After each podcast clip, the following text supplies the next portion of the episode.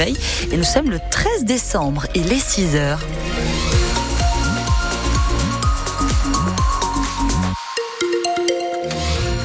Et sur les routes, Janelle Bernard, c'est calme encore à cette heure-ci? Pour l'instant, oui, sur l'ensemble du réseau, ça roule plutôt bien. Pas de problème de circulation à vous donner. On surveille l'évolution des routes. Pour la Gironde, nous sommes donc toujours en vigilance euh, orange pour le phénomène cru et vigilance jaune pour euh, les phénomènes vent, orage et vague submersion aujourd'hui. Oui, et le risque orageux, ben, il va perdurer euh, toute la journée. Ce matin, ça concerne une large partie de la Gironde. Cet après-midi, ce sera surtout sur le littoral et sur le sud Gironde. Du côté des, des averses hein, qui, sont, qui sont attendues une bonne partie de la journée, ce sera nuageux également aujourd'hui. Les Landes girondines seront les plus arrosées. Du côté des températures, on est entre 9 et 11 cette nuit entre 12 et 13 cet après-midi. Il aura fallu attendre 8 ans, mais il y a, ça y est, des mises en examen dans l'affaire Puisseguin. La justice considère désormais qu'il pourrait y avoir des responsables de cet accident entre un camion et un quart de retraité qui avait fait 43 morts en octobre 2015 sur les routes du Libournais.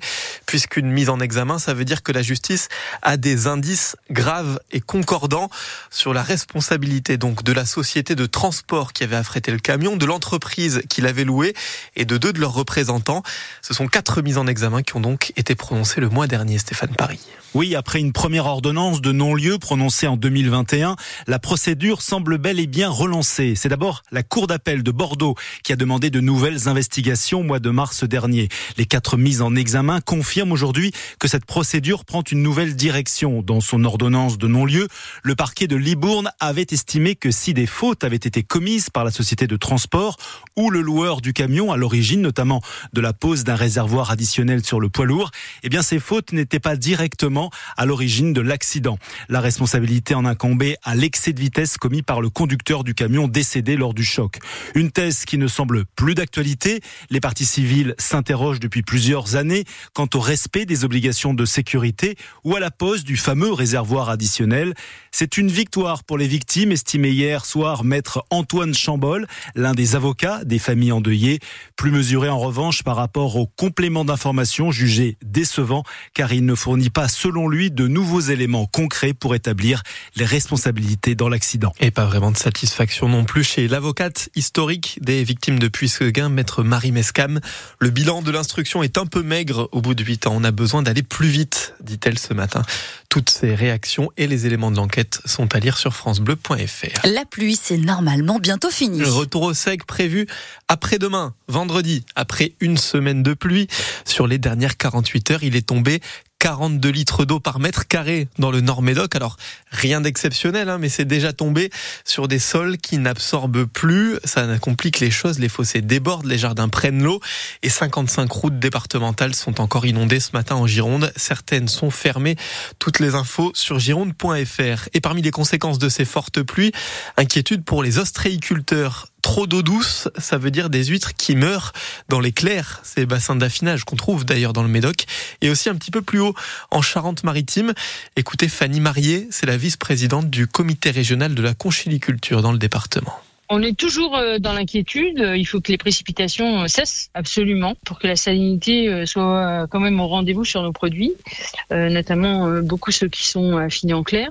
voilà, donc a priori la pluviométrie devrait s'arrêter cette semaine demain et puis ne plus reprendre jusqu'aux fêtes de fin d'année. Donc bah écoutez, j'ai envie de dire on croise les doigts si ça peut aider, mais mais oui, on, on, reste quand même inquiet. Et puis aussi il y a ce, ce pic devant nous de commercialisation qui est aussi assez impressionnant. on se prépare, on est dans la préparation et puis euh, on espère que la météo va être clémente avec nous. Et la Gironde comme la Charente-Maritime d'ailleurs sont toujours en, en, vigilance orange. Davantage de cours d'eau qui hier sont concernés. Désormais la Garonne est sous surveillance, classée orange par Vigicru entre Ambès et Portets, y compris donc dans le centre-ville de Bordeaux.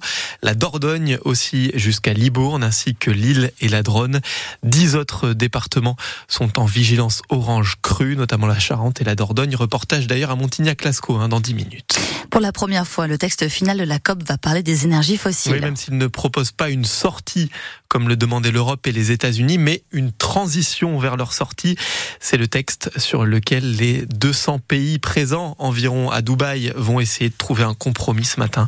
Une amélioration, dit l'ONG du WWF. Si ce texte est adopté, il représenterait un moment significatif. L'incendie du marché de Libourne était bien accidentel. Annoncière du parquet de Libourne, le feu avait pris le 2 septembre dans le plafond du marché couvert brûlant 1000 mètres carrés.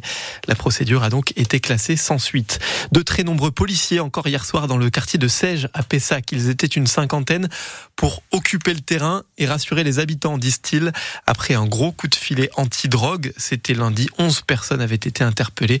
Plusieurs dizaines de kilos de drogue et des armes avaient été saisies. France Bleu Gironde, il est 6h05. Dans quelques mois, on fêtera les 100 ans du stade Chaban-Delmas. Le parc des sports, comme il s'appelait à l'époque, a été inauguré le 30 mars 1924.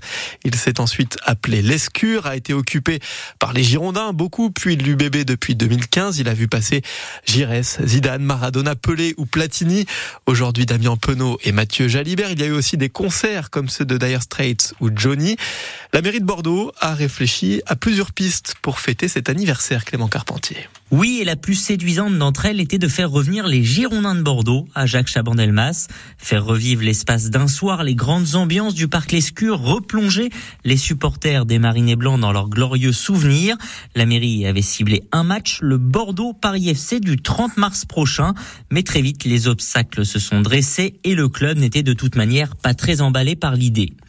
Il a donc fallu activer le plan B, celui de faire revenir les anciens des Girondins dans leur maison pour célébrer le à l'occasion d'un match.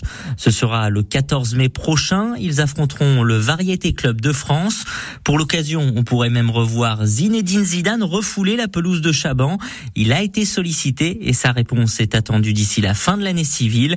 Les organisateurs peaufinent les derniers détails et espèrent maintenant un maximum de stars pour remplir Chaban-Delmas comme à la belle époque. Et toutes les infos sur ces pistes d'anniversaire sont à lire sur francebleu.fr. Lui n'est pas une star, pas encore en tout cas, mais il est aux côtés des stars. On vous parle ce matin d'un jeune footballeur amateur girondin, Naofel El Bariki, 17 ans, défenseur et capitaine des moins de 18 ans du RC Chambéry, club de quartier de Villeneuve-d'Ornon. Eh bien, Naofel, il est dans l'album Panini, le vrai, celui où on s'échange les vignettes de Kylian Mbappé. En fait, pour la première fois, Uber Eats, qui sponsorise la Ligue 1, y a fait entrer des joueurs amateurs. Sacrée fierté donc pour les jeunes de Chambéry qui ont découvert ça hier à l'entraînement. En fait, le club, il a été choisi, Naofel qui est capitaine des U18. Il va être sur l'album Panini. Vous savez, l'album où il y a tous les 20 équipes de Ligue 1, tous les joueurs, il y a tout l'effectif du PSG, t'as toutes les vignettes. Et au milieu de l'album, tu auras une vignette avec un joueur du RC Chambéry, c'est Naofel qui a été retenu pour représenter le foot amateur. Ouais, vraiment. T'es dedans Bah, déjà, c'est une fierté. Parce que franchement, euh, être choisi dans un truc comme ça où depuis tout petit, tu te dis, ah ouais, imagine, c'est moi, je suis dedans et tout. Et au final, t'es dedans dans l'album Panini. Et du coup, franchement, tu peux être que fier d'avoir ton image, euh, ta carte Panini. Ça rend fier ma famille, mes parents et tout leur rendre ce qu'ils m'ont donné un peu. Vraiment incroyable. Ça fait très plaisir parce que c'est un peu une personne qui représente notre club. Et du coup, ça met notre club un peu en valeur. Fait du foot, c'est trop bien. Aymen, mets-toi là où il y a le ballon, d'accord? Fadil, un joueur en face de toi, c'est bon? Ok, coach, merci. Naofel porté en triomphe hein, hier par ses coéquipiers. Vous avez